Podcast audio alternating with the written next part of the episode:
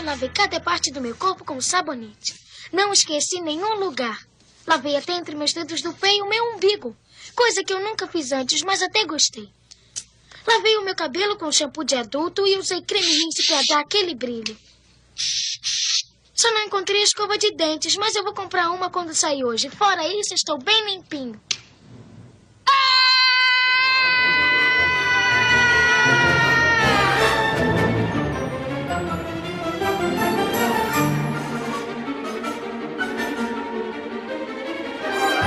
poderia imaginar que um dos filmes mais clássicos do Natal começou como um pesadelo para os seus criadores? Quem vê o legado que o filme Esqueceram de Mim deixou no cinema, mal sabe o conturbado cenário no qual a obra foi criada, a começar por um fator fundamental: o dinheiro. Inicialmente, a Warner, estúdio responsável pelo filme, não botava muita fé no projeto. Uau! O roteirista John Hughes escreveu o roteiro em apenas nove dias. O diretor do filme, Chris Columbus, não era um diretor muito conhecido e eles resolveram liberar para o projeto um orçamento de 10 milhões de dólares. Ô louco, bicho! Que, até mesmo na época, era um valor bem modesto para Hollywood. Inicialmente, a Warner não botava muita fé no projeto. John Hughes escreveu o roteiro do filme em apenas nove dias, e o diretor responsável ia ser Chris Columbus, um cara que não era muito conhecido do público, para não falar completamente desconhecido na época. O pessoal envolvido na produção achou que daria conta, mas rapidamente as coisas fugiram do controle e o filme estourou seu orçamento. Quando os custos chegaram a 15 milhões de dólares, a Warner resolveu cancelar a produção.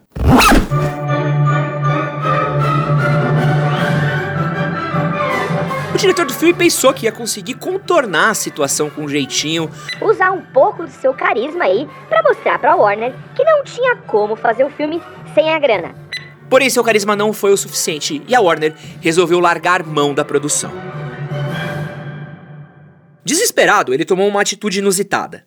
Poucos dias depois do conflito, Chris Columbus e John Hughes, diretor e roteirista, bateram na porta do estúdio rival dos irmãos Warner, a 20th Century Fox, com o roteiro de Esqueceram de Mim na mão.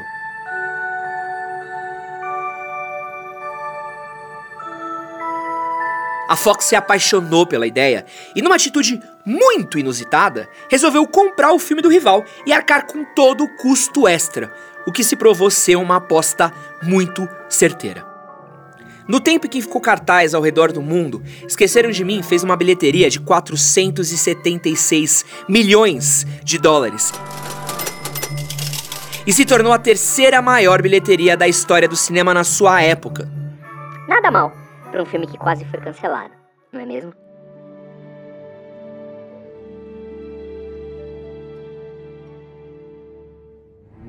E hoje o Wikipod vai ser sobre ele. Esqueceram de mim um dos mais clássicos filmes de Natal que existe e que nesse ano está completando 30 anos de idade. Meu nome é Edson Castro, esse é o Wikipod, o seu podcast biográfico com histórias incríveis. E antes da gente continuar a nossa história, quero pedir para você recomendar esse podcast aqui para um amigo seu, para sua família, para as pessoas que assistiram e esqueceram de mim com você.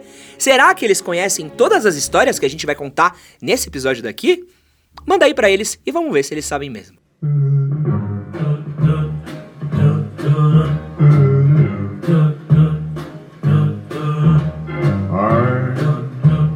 novembro de 1990, estreou nos cinemas O Primeiro Esqueceram de Mim, estrelado pelo astro Mirim Macaulay Culkin. E o que era para ser apenas mais um filme numa vibe sessão da tarde, acabou se tornando um fenômeno ao redor do mundo. Esse sucesso foi tão avassalador que Esqueceram de Mim entrou pro Guinness Book como o filme de comédia mais lucrativo do mundo. Afinal de contas, ele arrecadou mais de 2 bilhões de reais. Uau! Outro sinal que esse sucesso foi além das telas é o fato da casa onde Macaulay Culkin mora e passa todo o filme defendendo os bandidos molhados foi vendida em 2012 por 1,5 milhões de dólares e agora é usada como atração turística. Aliás, essa mesma casa, que fica em Winnipeg, em Illinois, foi uma das soluções engenhosas que a produção teve para poupar o máximo possível de dinheiro. Como os caras não tinham muita grana para gastar, eles resolveram rodar o filme em duas cidades: Winnipeg, onde fica a casa, e em Chicago, já que a produção não teria verba suficiente para pagar os altos custos de se filmar em Los Angeles ou em uma cidade como Nova York, o que era uma grande tendência na época e veio acontecer em sua continuação. Esqueceram de mim? 2. Para você ter uma ideia de como os caras estão fazendo Tudo ali no limite, na pontinha do lápis. Muitas das cenas foram gravadas na calada da noite, no meio da rua, na madrugada, já que a produção não tinha grana suficiente para alugar um estúdio que simulasse uma rua e muito menos para parar uma rua no meio do dia. Porém, mesmo sem ter grana, uma grande preocupação da equipe de produção era como fazer o filme chamar a atenção, já que tanto seu diretor como seu protagonista principal eram desconhecidos do grande público na época. A ideia então era apostar em um grande ator para ser um dos vilões do filme. E o primeiro que eles pensaram foi ele, Robert De Niro. Por que não, não é mesmo? Mas é óbvio, o cara acabou não topando. E aí eles se perguntaram: pô, precisamos aí alguém mais ou menos parecido com o Robert De Niro e ver se ele topa. E eles conseguiram. Eles conseguiram um ator que não só trabalhou com Robert De Niro em diversos filmes, como também era sempre chamado para trabalhar em filmes do Martin Scorsese, o Joe Pesci. O Joe Pesci topou participar do filme, mas não sem as suas uh, ressalvas. Acontece que o Joe odiava o roteiro do filme. Ele achava que suas falas eram muito bobas e sempre que podia improvisava. O problema é que ele improvisava colocando palavrões em seu texto, algo que para um filme de família que passa no Natal, onde todo mundo se reúne para assistir, não é uma coisa muito ali desejável. Mas também isso não é algo de se espantar, porque afinal de contas o ator tinha trabalhado por anos em filmes adultos, como Cassino, Bons Companheiros, Máquina Mortífera 2. E aí eles precisaram chegar no meio termo. E qual foi a solução que eles acharam para que Pesce pudesse soltar os seus leões, improvisar e mesmo assim ficar num tom family friendly? O cara inventou um grunhir, uma coisa meio Muttley assim, do Dick Vigarista, onde ele embola um monte de palavras e palavrões e que acabou se tornando uma das grandes marcas registradas da franquia. Se liga.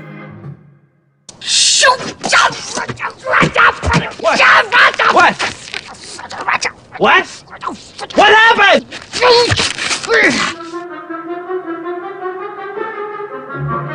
Outra sacada genial do Pesce foi tentar se manter o máximo possível no personagem. O que, que, ele fazia? Ele evitava cruzar com Macaulay Culkin fora do set de filmagens, porque ele queria que o garoto realmente achasse que ele era malvado de verdade, o que ia imprimir aí uma certa veracidade no filme. Essa ideia chegou num ponto tão louco que, em um dos ensaios de uma das cenas finais do filme, ele chegou até mesmo a morder os dedos do menino de verdade, para que ele ficasse assustado e trouxesse aí um pouco de Medo, pavor, terror pra cena. E aí, sei lá como é que a vara da família não foi chamada nessa daí, viu?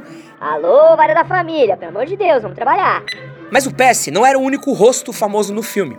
Outro grande ator que topou participar da empreitada foi John Candy, que na época começava a despontar em Hollywood como um dos maiores atores de comédia na sua época.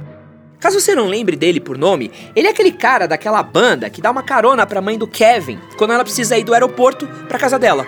Lembra? Acontece que o Candy tinha gravado o filme Quem Vê Cara Não Vê Coração, em inglês, Uncle Buck, com o roteirista John Hughes, que pediu para ele dar uma moralzinha para Esqueceram de Mim e aparecer no filme só para chamar mais atenção para a produção. Porém, eles não tinham dinheiro nenhum para isso. Tinha que ser na amizade mesmo. E para falar que não tinha dinheiro nenhum, eles pagaram um maluco 400 dólares. 400 contos para um dos maiores atores de comédia da época aparecer em seu filme. Amigo é pra essas coisas, né?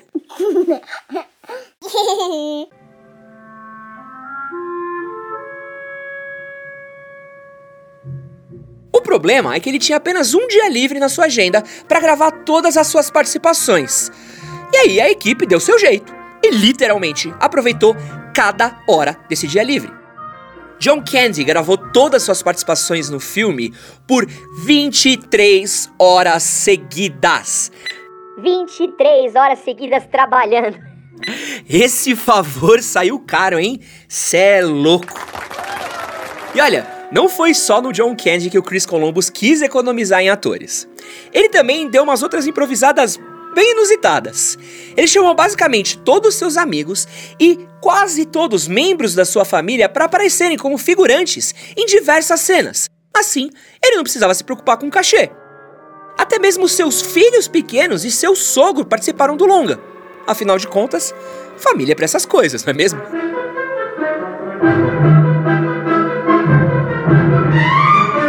Outra parada arriscadíssima que eles tiveram que economizar foram nos sets de filmagem e nas cenas com dublê. Como eles estavam usando cenários reais, uma casa real e ruas reais para filmar cenas e tentar economizar no custo de produção, os dublês tinham que fazer suas cenas sem chão macio ou proteção no set de filmagem, algo que é muito comum em grandes produções, onde você vê alguns cenários onde o chão parece realmente ser de cimento, mas na verdade é uma grande placa de espuma que ajuda a amortecer a queda. E esqueceram de mim todas as vezes que os bandidos molhados caem, escorregam, batem a cabeça, batem o rosto, batem as costas, batem o pescoço em algum lugar, é um lugar real. Nada de espuminha para amortecer a queda. Para você entender o nível de complexidade e loucura que foi isso daí, tem uma cena onde o John Pesci vai subir uma escada e vai para frente da casa onde Macaulay Culkin mora. Nessa cena, ele escorrega para trás, cai de pescoço na escada, dá um mortal e cai de costas no chão da calçada. Essa estante como eles chamam em Hollywood, essa manobra, por assim dizer, foi tão complexa e tão maluca que no set de filmagem todo mundo tinha pensado que o dublê tinha morrido. Não morreu. Não só não morreu, como ele ficou marcado para a eternidade. Essa manobra que parece tão simples ficou conhecida como Home Alone Fall e até hoje dublês fazem ela em cenas de filme. Então é muito comum dublês estarem conversando entre si e falarem: "Ah, ó, agora a gente vai fazer ali uma Home Alone Fall, tá? Ah, beleza, vambora". Além da direção super competente de Chris Columbus e da interpretação maravilhosa de Macaulay Culkin, um dos fatores que faz o Esqueceram de Mim ser o filme que ele é é a trilha sonora fantástica que ela tem. Porém, ela também quase não existiu. Acontece que em determinado momento da produção do filme, o compositor original que tinha sido contratado para fazer a trilha sonora do filme teve uma crise criativa e resolveu se afastar da produção. O que levou toda a equipe a uma outra crise. Uma de pânico. Porque afinal de contas, não dá para ter um filme sem música, muito menos um filme natalino. Foi quando Chris Columbus, conversando com John Hughes, falou: Cara, tem só um homem que poderia salvar a trilha desse filme: o John Williams. O que era uma ideia maluca. Porque na época o John Williams já tinha ganhado um Oscar, já era considerado um dos maiores compositores de Hollywood, e para um filme sem verba, era um sonho praticamente inalcançável. Era necessário um milagre para ele topar a empreitada. Mesmo assim, eles resolveram mandar um roteiro e um corte inicial do filme pro cara. E o milagre natalino aconteceu. Williams ficou tão encantado com o filme que topou fazer, mesmo que não ganhasse o que ele costumava ganhar. E foi assim que surgiu essa trilha maravilhosa. Escuta.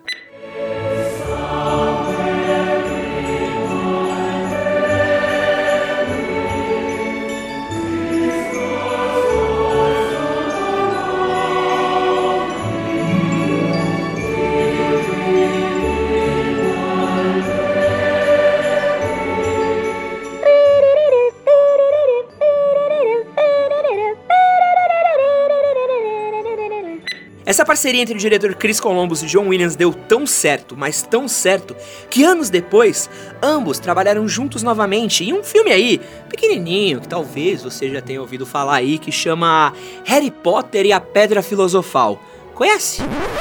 E aproveitando que a gente falou aqui de Esqueceram de Mim e de Harry Potter, quero recomendar aqui para vocês um outro episódio do Wikipod. É o nosso episódio de número 43, falando um pouquinho aí sobre o universo de Harry Potter. Fica a dica.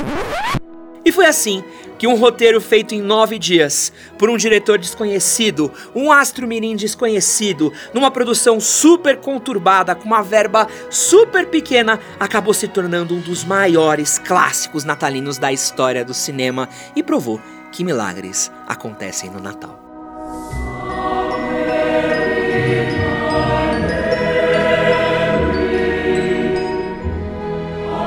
Esse foi mais um Wikipod diretamente da Pod 360. Eu sou Edson Castro e tenho um recado para você. Fique com o troco, seu animal. Feliz Natal!